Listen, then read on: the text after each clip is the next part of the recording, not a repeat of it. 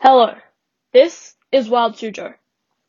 Today, we will be talking about the cicada, a superfamily of insects that are in the order Hemiptera, more commonly known as the true bugs. Compared to other bugs, cicadas are relatively large and bulky insects.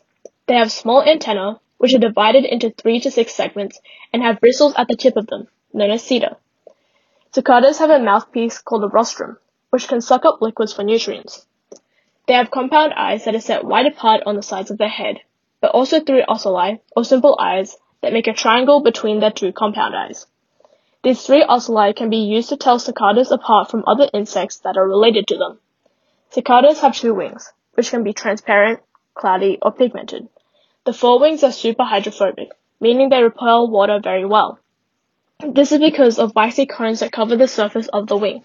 Water and rain will roll across the surface of the wing. Perhaps the most well-known aspect of cicadas is the song that male cicadas will sing to attract a mate. The sound is produced by a structure called the tymbal, which rests on each side of the abdomen. Muscle tension and relaxation can produce sounds from the tymbal.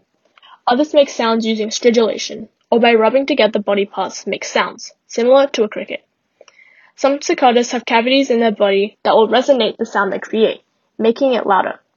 Both males and females have tympana, which can be used to detect sound, like an ear. During calling, males will disable their tympana to prevent hearing damage. After a female has mated, she will cut a slit into a twig and lay her eggs in there. When the eggs hatch, the babies, known as nymphs, will drop and bury into the ground. They spend most of their lives underground, living anywhere from two to five years underground. For some species, such as the North American genus Magicicada, has broods that go through 13 to 17 year life cycles. For Wild Suzhou, I'm Sienna. Thanks for listening and see you next time.